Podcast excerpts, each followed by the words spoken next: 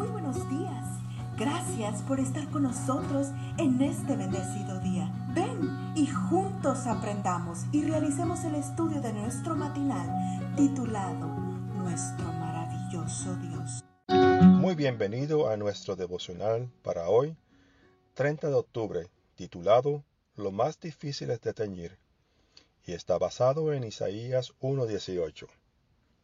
Y dice, Vengan pues, dice el Señor, y razonemos juntos, aunque sus pecados sean como la grana, como la nieve serán emblanquecidos, aunque sean rojos como el carmesí, vendrán a ser como blanca lana.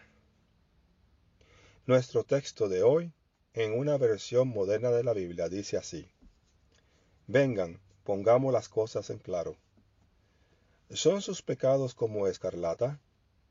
Quedarán blancos como la nieve. ¿Son rojos como la púrpura? Quedarán como la nana. El pueblo de Dios estaba hundido en el pecado.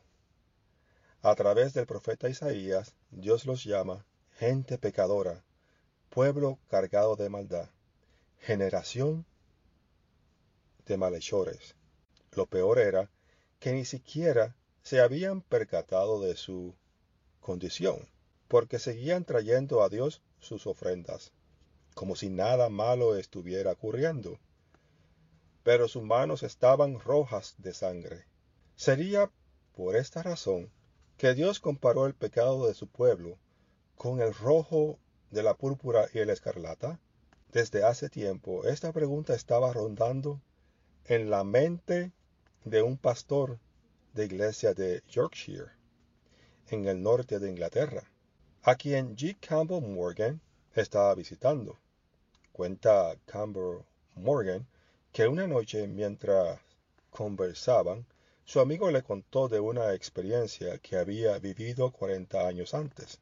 Él se proponía predicar sobre Isaías 1.18, pero no sabía por qué el Señor usaba los colores púrpuras y escarlata para describir el pecado.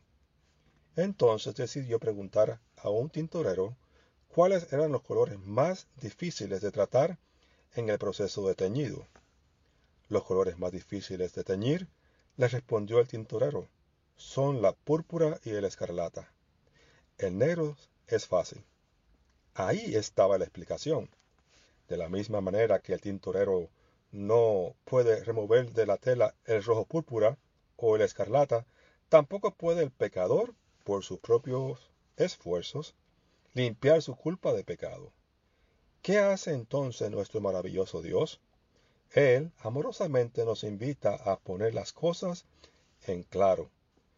Si nuestros pecados son como escarlata, quedarán blancos como la nieve.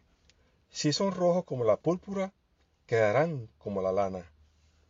¿No es esta la mejor de las noticias?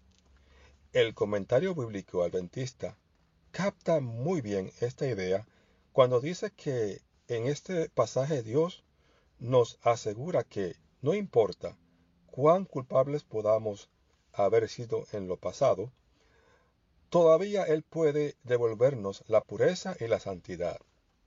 Dicho de otra manera, si grande es la culpa de nuestros pecados, infinitamente mayor es el amor de aquel que no escatimará esfuerzos con tal de perdonarnos. Oremos. Gracias Jesucristo, porque solo tu preciosa sangre puede hacer lo que nada en el vasto universo puede lograr, remover la mancha de mi pecado y limpiarme de toda maldad. Bendito sea tu nombre, ahora y por toda la eternidad. Que tengan un bendecido día. Gracias Dios por darnos la tranquilidad necesaria para enfrentar los retos, alegrías y dificultades de este nuevo amanecer. Porque el Señor tu Dios